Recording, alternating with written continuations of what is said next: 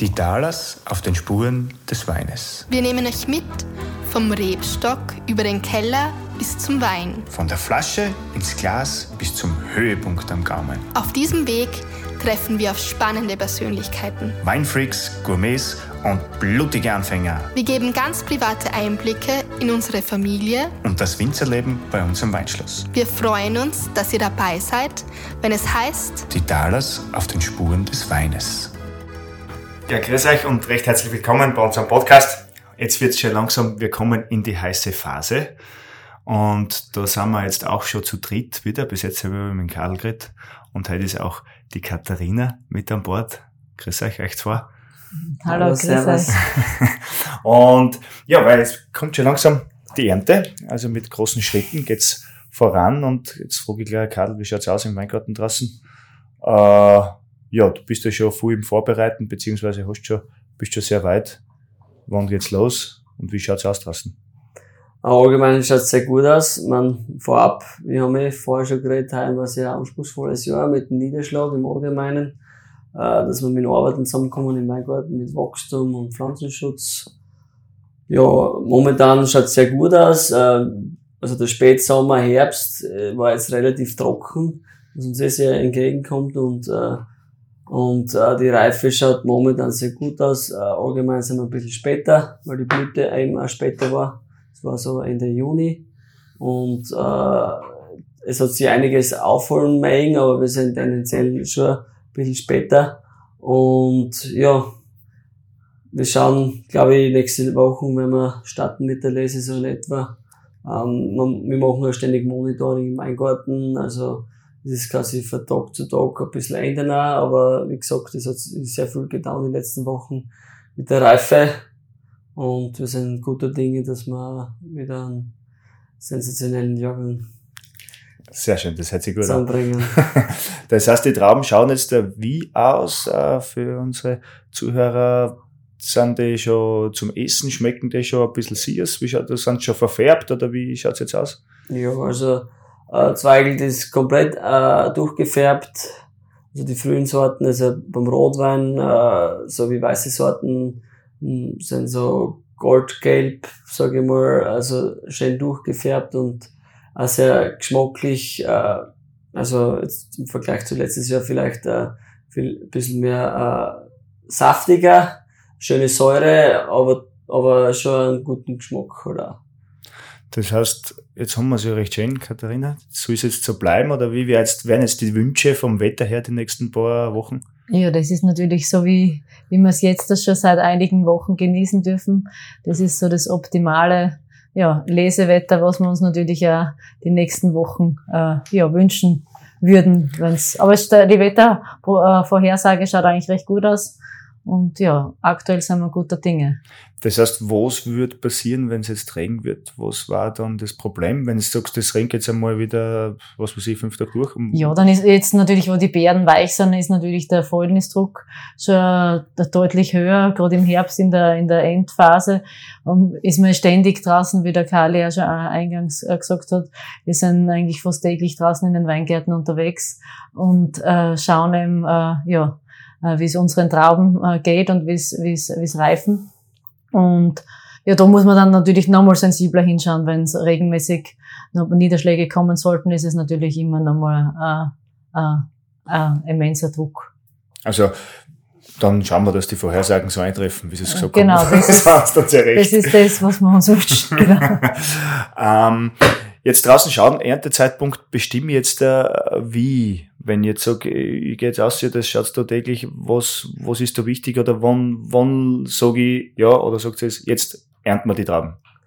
Ja, man, die physiologische Reife ist schon wesentlich, man, früher hat man, ist man mehr dahin gegangen, äh, KMW, also die Zuckergrade, dass die stimmen, aber man muss das große Gesamte sehen, äh, finden wir einfach, also es muss die, die Zucker, äh, im Balance zum Alkohol stimmen, beziehungsweise ja die Physiologie, wie schaut die Beere aus, äh, weil es bringt jetzt nichts, wenn du es lang hängen lässt und das sind schon eingeschrumpelt und du verlierst an Frucht, sondern es muss quasi am Punkt gelesen werden ähm, und und äh, äh, am leichtesten ist aber die die Beeren selbst kostest und dann schaust die Kerne auch, wenn die Kerne äh, so bräunlich verfärbt sind, umso dunkler das wird, umso reifer ist eigentlich, also wenn die Kerne noch grün sind, noch ist, äh, ist man noch nicht so fortgeschritten und das beobachtet, beobachtet dann, beobachten dann wir halt auch.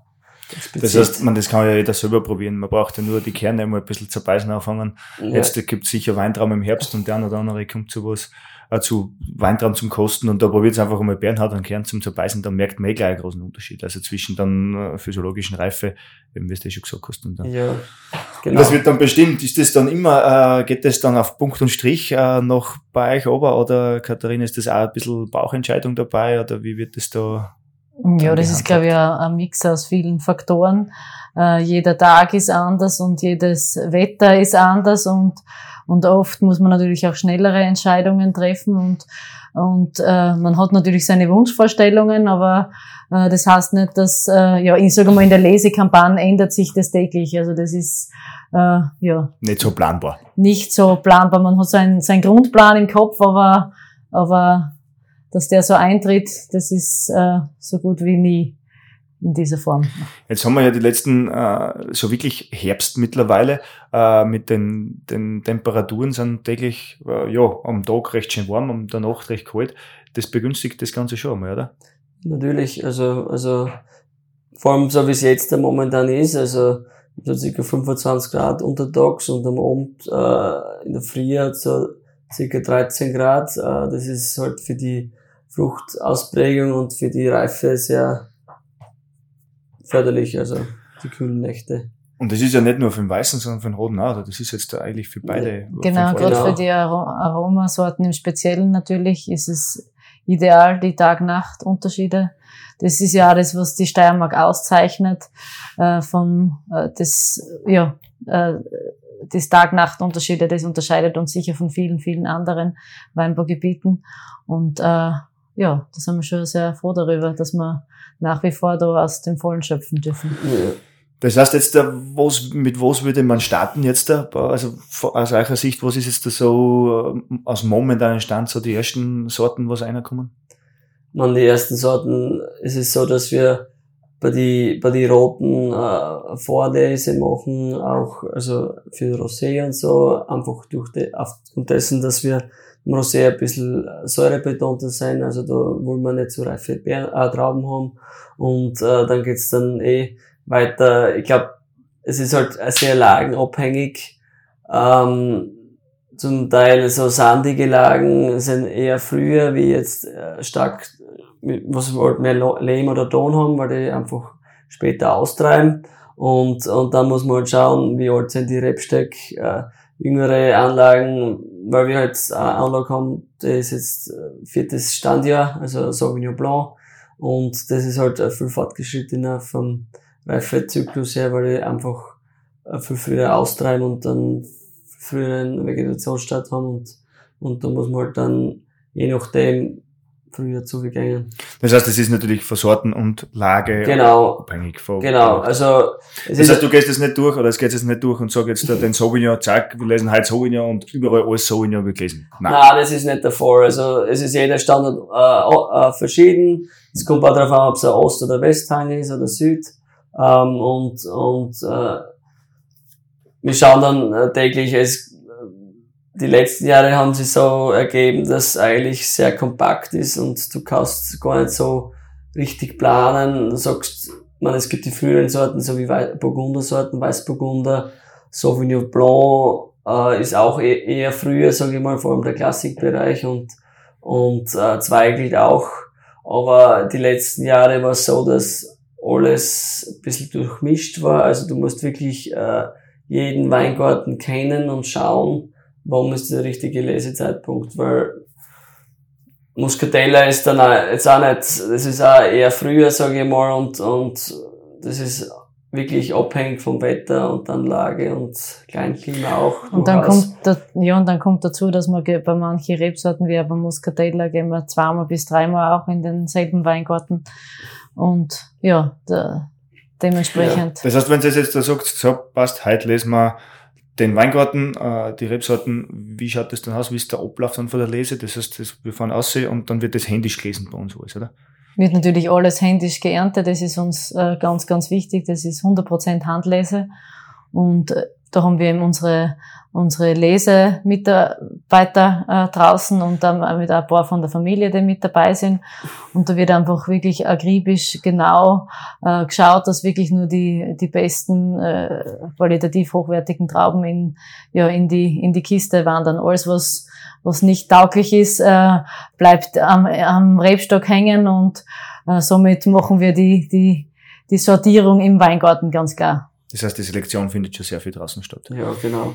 Also da wird auch jede, jede, also wenn, schaut man sich die ganze Traum einfach an und äh, die dreht man und dann putzt man, weil es kann ja durchaus sein, dass ein Insekt, äh, äh Wespe oder so, äh, was aussticht und das fängt zum Faulen, Faulen an und, und da muss man halt ein bisschen ausputzen hin und wieder. Einfach, dass da nichts Schlechtes dazukommt und das passiert bei uns einfach im Weingarten. Sehr gut. Das heißt, es wird draußen selektiert und dann kommt das Ganze natürlich in den Keller, aber was da passiert, das erzählen wir euch das nächste Mal. Äh, jetzt starten wir mal in die Weinernte und dann zwischendrin werden wir uns wieder mal melden.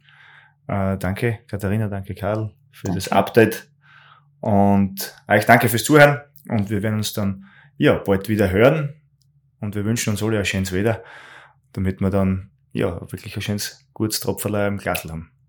Für euch. Für euch.